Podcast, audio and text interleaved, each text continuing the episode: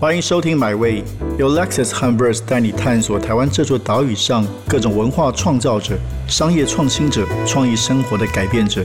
让我们系好安全带，前往最动听的文化故事，一起 Experience Amazing。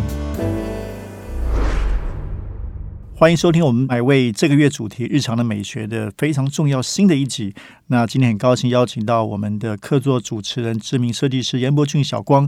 那今天特别来宾呢，其实是一位非常资深的媒体人。那不过呢，最近呢，他出了一本新书，叫做《活好》。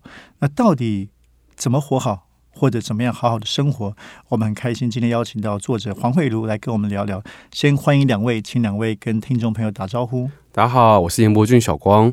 小光好，铁志好，我是黄慧茹。对，慧茹这个就是在媒体是非常资深的，曾经担任康健杂志的总编辑。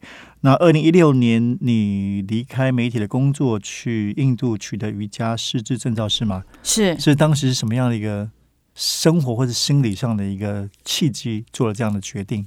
嗯，我想铁之前也是在做媒体嘛，那现在大家应该都是面临类似的事情，就是当时可能就是在那个数位冲击下，我们要做叙事整合，我们要数位转型，嗯，然后在那个过程可能转的没有太顺利，所以我就我就离开了那个位置。简单讲就是这样子，对，那那。是是本来一直都对瑜伽有兴趣，还是那个时候有什么有什么样的故事做了这样决定？瑜伽是我一直都在练习瑜伽，因为我进了康健之后，其实我是那种文科女生，就是每次体育课都补考，然后很讨厌那个躲避球的那种，然后我无论投什么都投不进的，可是我就被分配到一个小线，就去跑运动线。哇！然后我每次要去采访，无论是那个健身教练或是体育系的教授，然后他们都会问你说：“那你什么运动习惯？” 那你就说没有，很诚实，很好，然后就很尴尬。所以我就随便 找一个运动，我就随便去找一个运动习惯，就是那时候在公司附近，反正很多人练瑜伽，大概都是类似的情境，就是什么救国团或什么社区的中心什么什么的，然后就去练。然后我的柔软度没有特别好。但是就是还练得来，做得来，所以就一直持续的练习下来。所以我其实是练了二十几年。嗯嗯。但其实瑜伽也不是只关于身体，对不对？当然，当然，瑜伽太太深奥了。也许我们待会儿会谈到我在印度的生活，所以我们一整天啊，我们还要念印度哲学，嗯，我们还要翻唱，所以我的同学有从加拿大、美国来的，他们是只会英语这个语言，不像我们可能还会台语啊、英语、日语、日语啊，所以我们去学其他的语言没有这么的怪，可是他们就非常非常的紧张，所以我们每天晚上都在他房间里翻唱，所以我觉得我不是去拿瑜伽师资证照。对他非常紧张，嗯，因为我们要讲范文。哦，我简直是去参加《我是歌手》，你知道，我们每天晚上都在唱，哎，是是，所以就是那个过程是一个很特别的，几乎可以拍电影的那个过程。嗯，我我这边是一个就是呃，真的是跟瑜伽不熟悉的人，但我我的印象啊，就是经常就哎，觉得瑜伽好像是一个蛮蛮都会的一种活动，就是哎，好像大家都穿漂漂亮亮的，然后在那边享受那种很慢很慢的，就是生活身体认识的过程。那我想要听就是资深的，就是媒呃那个媒体人去讲，就是瑜伽对于我们生活会有什么样的改变？你觉得？瑜伽是一个生活的方式，也是一个做人做事的准则。嗯，也是一套哲学，甚至宇宙观。是差不多。它是其实瑜伽这个字是讲的是，其实它在梵文是讲做连接。那连接就有你的身心灵的连接，最简单就要讲。但是也有你的小我跟大我的连接，跟你自己跟宇宙的连接，各种的连接，才会形成一个瑜伽。所以简单讲。它可以讲的很大很深，那它也可以很弱势。例如说，我还蛮常跟人家讲阿 him 萨，就是不伤害，就是不伤害。你也可能可以讲到甘地那样子的政治活动，但是你也可以讲到不杀生，但是你也可以讲到你自己，你如何过一个不伤害自己身心的生活。所以后面会问到说，嗯，我这几本书到底都在写什么？我觉得我好像都是在讲这件事。那还那应该说，这个瑜伽真的触动你？让你比如说离开那个媒体职位，真正投入的，你自己觉得它打中你哪一块？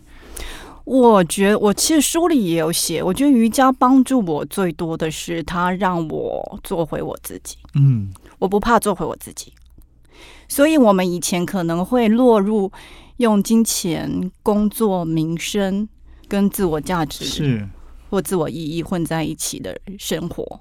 但是我如果有一天有个机会，或是无论是自动或是被动的，拿掉这些之后，我怎么去过我是谁的这个日子？所以他他帮助我不去怕做这件事。这真是今天的主题了。对，但我我我 我还是很想了解一下瑜伽，就是我一想象中的瑜伽消费吗？会慢慢带到，对对从认识自己，对，因为我想象中的瑜伽课程大概就是这样，大家一起聚在一起，然后会做一些身体上的训练，但。哲学观跟思考，它想必是一个学习过程，它要有、你要有文本，你要认识，你要、嗯要从观点上的改变。嗯在做瑜伽身体训练的时候，为什么会连接到思想上的改变？瑜伽有一个说法哈，就是我们的身体是那个 temple，所以我们身体是那个庙，哦，所以我们做的那些瑜伽的操练其实是 player，是祈祷或是拜拜。所以我们一直做这些事情，事实上是为了回到你身体这个家，嗯是为了敬奉你这个身体。嗯简单讲这样子，所以我并不会觉得说，很多人会一直批评西方的健身文化，然后就像你说的，穿着顶紧身，嗯，然后 Lemon Lulu 这样一个大的品牌，对对对，然后就变成那个样子的瑜伽。但是我会觉得每个人，你可能会有不同的目的进入瑜伽教室。例如，有些人为了减肥，嗯有些人可能为了舒压，嗯有些人可能为了肩颈酸痛或背痛。可是很多人会长期的留下来，是为了最后的那个贪食大休息。你突然像个尸体一样，嗯，你放掉了一切，你像个尸体一样。对，哦，你你你有你有感受过这种事是不是？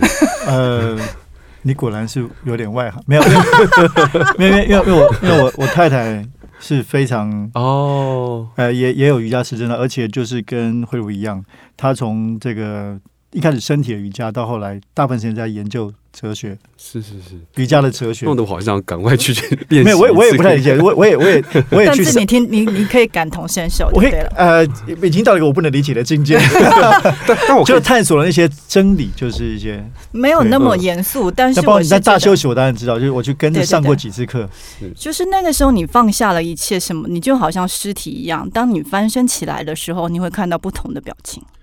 哇我我可不可以这样子去理解？就是呃，我我听起来让我讲一下那些表情，好好好好，我不不讲了下一段。有非常放松的表情，有非常平静的表情，有想要跟你开开玩笑的表情，然后还有那种会想哭的表情。哇，嗯，对，每我都会很好，很享受他们练完翻身起来的那个表情，哦，这是我带给他们的嘛。小我可以我可以这样理解嘛？就是我我感觉上就是在瑜伽过程里面，你会从一个旁观的角度在观看自己。那我我我觉得很多呃，我们的生活中的压力或是呃不自信或是情绪，很多都是来自于就是我必须要我用我为观点去跟别人比较，所以我觉得我不足，我不够，我需要更多，然后我会去需要去透过装饰或是掩盖或是欺骗。让自己的状况感觉更坚强。那这些过程中，当然它就会产生很多，就是我跟真我跟就是自我的那种就是辩证嘛。那很多时候那个东西它出现不平衡或矛盾的时候，就会产生更多的情绪压力。所以呃，是不是在瑜伽的这个过程里面中，他慢慢的去学会用另外一个观点去观看自己的心灵呢？其实，在瑜伽世界就跟你在其他的地方都一样，你在瑜伽垫上会发生的事，在你的人生、在你的工作都会发生。就是例如说，我刚开始教的时候，也会发现说，一到前弯的时候，大家头就在看来看去，就在想说他为什么可以那么低。哦，还是会比较一下这样。对，或者是说你会面对自己的惰性，例如，大家我会跟大家讲说，做瑜伽最难的一个动作就是把你的瑜伽垫摊开，嗯，怎么说？因为你就是很懒啊、哦就懒得练啦、每天早上都要哎那个。要经过那个自我决 决策的那个过程，然后决策疲乏的过程啊，你如何让自己可以站在瑜伽垫上，然后日复一日，这这个过程也是很困难。可是你就是在那个过程中坚定了自己，真的是是你坚定了自己，就是日日夜夜的回到身体之后，坚定了自己，然后你就变成一个不一样的自己了。对，当你是那样长长的练习，回到身体，可能今天真的有些东西练得很烂。其实我今天早上有练，练了练了一下，然后今天早上的后弯就有一点点的进步，然后我就把它写下来，，OK，类似这样子，就是一点点。可是我明天可能会退步，可是你每天都要练习。我们来聊聊您这本书，就是《活好》。嗯，这个书名非常的特别。一开始是打算透过这本书传递什么样一个讯息？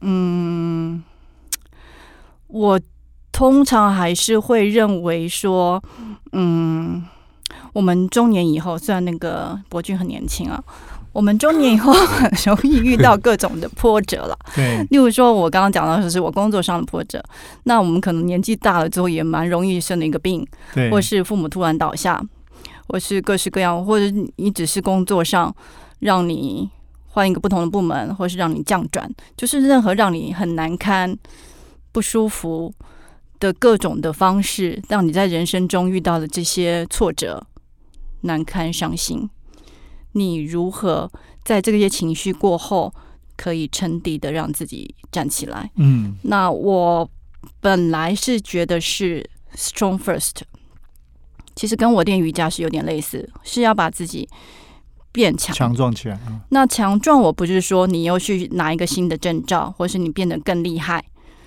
不是，或是更会斗争，而是你要先照顾好自己的身体，先谢谢自己过去的所有的一切，然后静静的修复一下自己之后，好好的呼吸，好好的吃饭，好好运动，好好的睡觉，然后好好的照顾自己，让你的身心变强了之后，你的身体会去影响你的心力。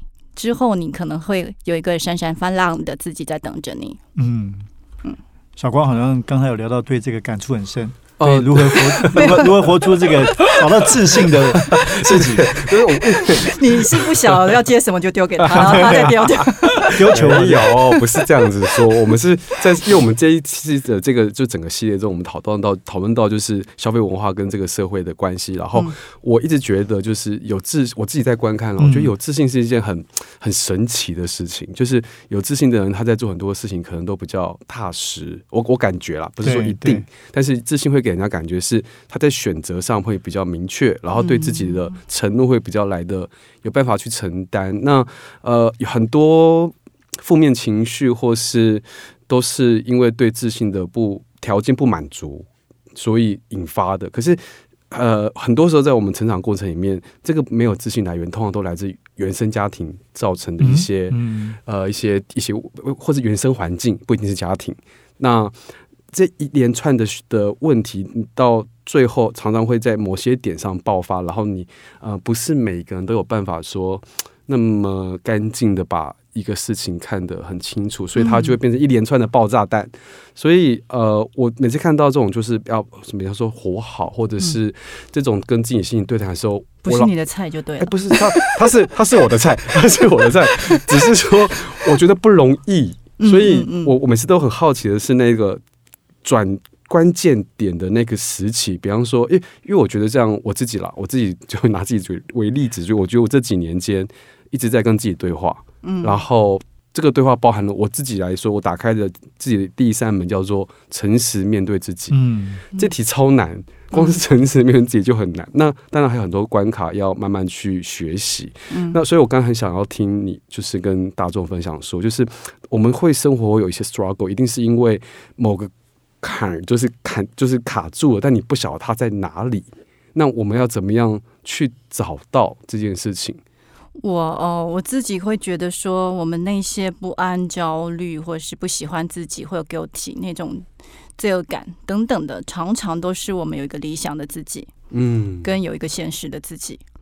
因为你做不到那个理想的自己，嗯我也知道啊。我今天本来应该要写两千字，但是我只有写五百字，但我就是很多时候会在那边混啊。嗯 就是你会知道你有分心，你知道你可能你可能要面对说 这个，因为我现在写的是一个医学书，可能你的那个东西 knowledge 的那个知识的含量太重，对你来讲有点困难。有很多事情你可能要先承认就是这样子，嗯你可能就是才华不足，读的书不够，你就是容易分心。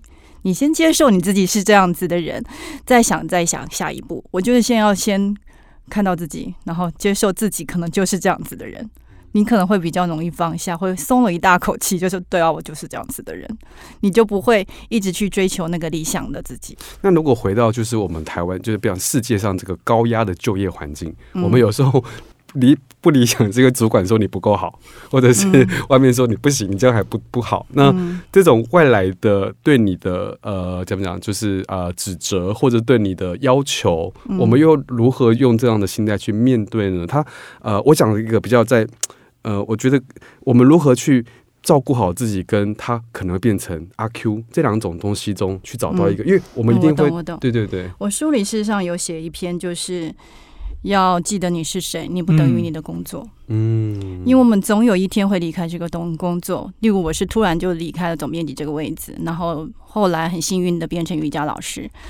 但是你总有一天是会退休，你总有一天你不等于你明明片上的自己，所以你本来就是不等于他。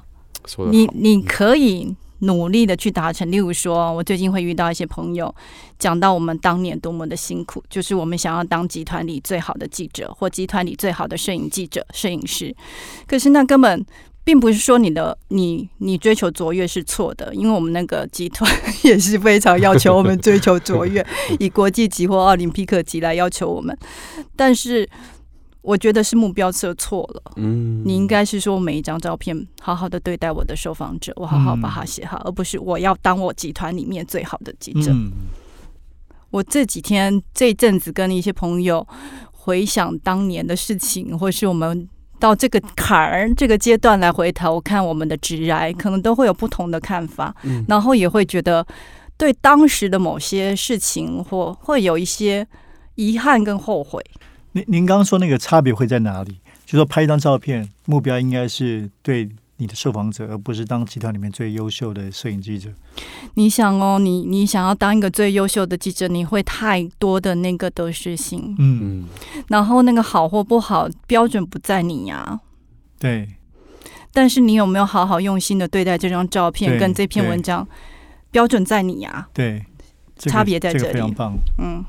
所以，我们应该要让那些主管跟高官，就是学瑜伽，事情就会解决。我跟你讲，因为我在我在很多地方上课嘛，然后他们练完都非常的平静，然后就会说：“哎，我们是不是应该那个在开会的时候 去开会前先来做个瑜伽之类的，让我们的主管练一下瑜伽，然后大家泛唱一下，心情会比较平静。”哎，小光，刚才节目开前，你有闲聊到说，你三十五岁的时候，好像真的更。过了一个更有自信的生活，嗯，为什么突然在那一年？呃，也不是突然在这里，我我我想这应该就像是呃，我们提到说那个那那个瑜伽，它不会突然间看到自己，它是一个渐渐的过程。那我我觉得其实他回过头来是，呃，我从可能啊比较刚出社会的那十年间，叫做不断努力的在去争取什么叫做更好的自己，然后什么知名设计师，所以我对“知名”两个字是很反感的，就是因为这样。但当然还是一定要用这个方法去介绍，那那就没那个是一个外来的东西。对，老实说，我当初在得到这些称号的时候，我的第一年是很茫然的。我觉得它是一种呃，我会有一种冒牌的症候群。我觉得我我不需要去，就我我没有觉得我，嗯，对，那那种压力反而会让我不断问问自己说，你是不是你根本不够格，不够好？然后那种沮丧压力跟我的每一次作品出戏的时候，我给自己的压力非常非常大，然后我也给自己就是呃不必要的比较，然后开始会把自己越看越渺小。那我发现这样下去不行，所以我后来就开始试着去。各种方法去跟自己对话，那我的方法就比较原始了，就是我就是跟不同的人对谈。我有一天就突然之间告诉自己说：“好，我从今天开始，我要跟以前我不敢讲话的人讲话。”所以我就开始试着跟以前我会觉得说：“啊，你的周围领域跟我不同，我讲了会被你觉得我很笨，那我就不跟你不要不要讲太多，免得显显显拙。”嗯，但现在不怕，现在觉得我就是在学习的。所以跟每一个新人认识的时候，我就很开心，就是啊，我又可以听到一个新的世界观了。那这一个转念之后，呃，慢慢慢慢的之后，就觉得哎，好像自信心越来越有了。所以我觉得这个过程，它呃，可是回过头来说，如果没有一个先有那个矛盾点，其实我不会发现这些事。嗯，所以你刚刚有提到的，有时候人生的挫折或者是很重大的。呃，事故反而是 有用用用残局来说，就是它是有时候是一个福报，嗯，因为它让你去观看，你用你大力的转换的观点去观看你的生活。那我刚刚有一开始在这个访问前，有先问了一下，说比较难的事情是，呃，年轻的时候，嗯，他们怎么去怎么讲？就是呃，不是每个人在年轻的时候都会碰到那么多问题嘛。那他们有需要去理解这样的观点吗？你觉得？你觉得瑜伽是不是可以从国小就开始练习？嗯，这有点复杂。就是因为我后我现在在写一些医学书，所以我会知道，嗯，国际上的 guideline 对于小 儿童跟青少年的一些运动的 guideline，事实上好像没有伸展，然后肌力也没有那么的推荐，就是会期待他们跑跑跳跳，嗯嗯嗯，因为就是要各种神经啊多发展这样子，所以他是不是适合从小开始，我没有那么了解。但是你说，嗯。是不是要年纪大了，我们才来面对这些事情，才来学？我也不觉得，因为你你的你的那个 那个无常，不是说你几岁才会来啊？对啊，就说来就来。是，所以你越早去去可以有这些去接触或是新的体会，我觉得每个都是练习跟累积。嗯，就是例如说，刚刚嗯，有人抢了你你的机人车，或是你今天出门突然没带伞，那些事情都很烦啊。嗯嗯嗯。但你要在这个小小的累积中看到说啊，你又被那个念头或是那个情绪抓住了，对，人都会有，但可不可以放下？就小小的事就开始练习，等你真的遇到大的事情的时候，把这些练习拿出来。当然还是很难。那我觉得从小学就要学 情绪控管，也真的很重要。它也不是控管，就是至少是觉察。哦，因为像我就是刚刚提到，就是运动，我就我从以前到现在都有一个怎么讲，就是我就不懂躲避球为什么要在小孩时候就是 这么残暴的游戏。对，它不是一个，它就 是一个砸人，它是个公然霸凌的行为。我不晓得现在还有没有哎？你怎么观看这些不同？比方说竞技型的运动，跟像这种叫做伸展型的运动，对我们生活带来的差别？嗯，我觉得人都会需要去。吃跟动都是保护我们一生最重要的习惯跟技能啦。有人说那个营养教育要从小开始，甚至是说孕期开始，是从零岁开始。那我写的运动也是类似，但是竞技的东西就是说，例如说我现在在冬奥，你可能看羽生结弦，然后你可能会。给你的人生对会有一种不同的，你看到偶像会有不同的启发。嗯，说例如说他们的奋斗过程等等的，所以我觉得他他是一个不同的层次。哦，你这样讲起来，我觉得以后小孩子的那个运动课应该分两节，第一节先让大家竞技，然后先有一种说哦我们要追求卓越，第二堂课再修复。告 诉 你说输的人没有关系，输的人还是 OK 的。是蛮期待有不同的老师去改良体育课。嗯嗯，这个想法蛮好的。嗯，对，您过去这几年就是也写了非常多书，而且都是题目不一样，包括慢老、不减肥才能瘦、慢养功能激励。那有的是关于这个 physical 身体的，有的是关于心灵，或者像慢老关于生命。那在这些时候，你觉得共通的核心的主轴是什么？我觉得就是我可能会是，我觉得我们跟身体太疏离了。哇哦，嗯，所以你要回到你的身体，然后跟他做朋友，然后相信身体的智慧，也许会，也许会带你去一个不一样的地方。要要怎么做？例如说，你你每天放进你口中的食物，你要知道说你为什么要放进去啊？哦，所以从饮食开始。对啊，就是我这句话不是大家都在讲有氧化有益，吃什么像什么，就很很说是这样说，但是要怎么去体悟这个事情，那是一个学问啊。对，我们在在印度的时候啊，我们吃饭的时候是不能讲话的，嗯，那必须去咀嚼，我们要去去感恩或是去谢谢整个食物产制的流程的所有的各关卡的人，所以从农夫开始嘛，一直到厨师等等的，就是类似这样子，就是我会比较期待是。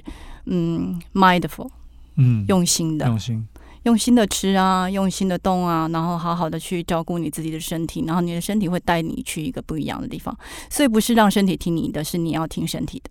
嗯，对，是常常身体是比你的心更强，嗯，而且更诚实。你说他会直接反应给你看，对不对？当然啦，例如说我们以前联考的时候，不是很多人都会拉肚子吗？对，是紧张啊，各种对对对，头，对不对？或是它反映了某些你内在不知道的一些欲望或者焦虑。对对。可是现在在科学上都已经可以发现了，就是脑跟肠是有个轴线，有个高速公路的，它彼此是互相联系的。嗯，对啊，所以是很有很，所以你要好好的去照顾自己的身体，然后让他的身体的智慧带领你。那找到自己呃身体的叫什么，好好照顾的那一个过程大概是什么样？因为你刚刚讲说你会记录，我听到觉得诶蛮有趣的，因为记录显然是一个，就像我们在观察一个生物的嗯，方法，它是有方法论的。那记录应该是个学问吧？对自己我觉得没有没有这么的复杂，当然我觉得中间非常多的技术，例如说。我会看到点书有人 PO 他的早餐，他可能会觉得他吃的很营养，但是可能是不那么营养。嗯 例如说，它有很多的很多水果啦，对，那当然就是非常非常多嗯的淡水。可是它这个你就会觉得，哎、我们小时候不是学过吗？可是可能大家就是都都忘记了，所以你可能都要再回来去去抓住那些小小的技术。像很多人就，我身边有非常多人就是。一辈子都在跟体重奋战，而且包括嗯男生哦，像我就看到有男生就在脸书说动态回顾，我竟然减肥十年了。嗯，可是这种跟体重的奋战，也许你都是要回到回到你你的身体。诶对，那我就想问一下，因为其实像我们呃这个年代，就是众多的呃，你知道，就是太多资讯，又是什么低碳饮食啊，又是各种生酮饮食啊，好多好多好多各种不同的方案，然后每一种方案就是呃我自己也曾经有试过，我觉得现在还有一六八吗？对，还有一六八，对对，对，各种。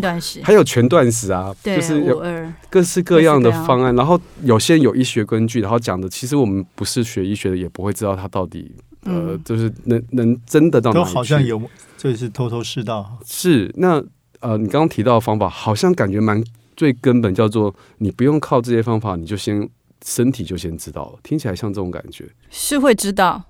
是会知道，嗯所以我我身体会，他想吃甜，我会让他吃，我们就去吃甜的，哦我不会觉得说啊，我要克制，我不能今天不能吃甜点，我不会这样子，而且就吃啊，我今天很累，我想吃，我想去吃啥，嗯、盐酥鸡配啤酒，我也是照吃，所以你不要以为说我们这种人就是那样子，就是非常非常的纪律什么什么的，我觉得不是，是你知道身体现在需要什么，但不会担心是一种，对我之前也跟我太太讨论过这个问题，她她跟跟您说法一样，就是觉得哎奇怪，这两天特别想要吃巧克力，那一定是身体某些告诉你它需要，它是一个 signal。可是想那不会是过度吗？因为当你比如说啊我爱喝酒，我可以说这是嗯，嗯我酒就会酗酒了好像好像听起来很正常。嗯，对，可是有时候可能是被某一种的，我们也担心某一种过度的欲望嘛，嗯会不会是这样？怎么找到那个平衡？有时候你会觉得说啊，我今天好想吃，好想吃肉桂卷。嗯，对，但是你如果每一天你都想吃肉桂卷，那就有点奇怪了。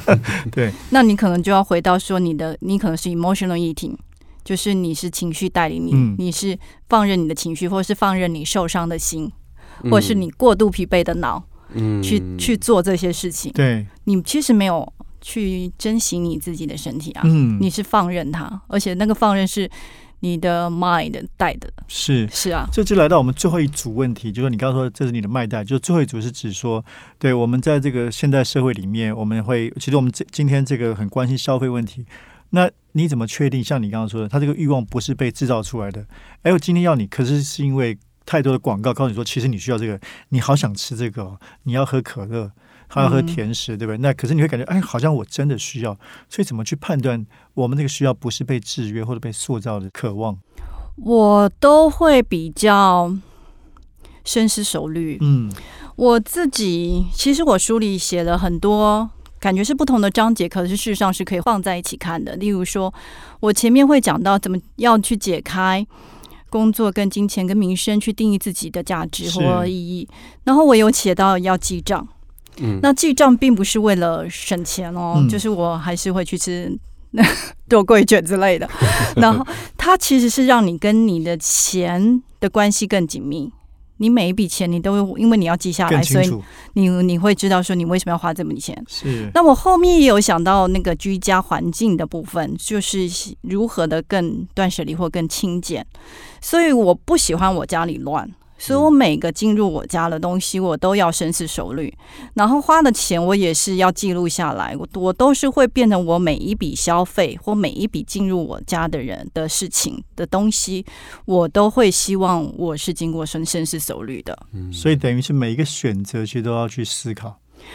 我我后来记账之后，比较不容易收到买一送一或是第二件五折的嗯，的诱惑，诱惑。对，就是我 我会比较，另外就是他也会让我家里要想一个地方把它放东西。我希望我家里是个比较简单是轻松的。所以很多东西就是看起来好像是分开写，但事实上是同一个价值观。嗯，了解了解。嗯小光还有最后还有其他问题？我我觉得这个很像叫做呃，直白一点叫是学会自我管理的方法。对这管理听起来非常的硬，但是不要叫是你自我认识，自我认识的方法，听起来就突然间好像舒服很多。因为自我管理才有办法去克制，而、不是讲不要讲克制，应该说自我管理才会知道自己到底要什么，不要什么。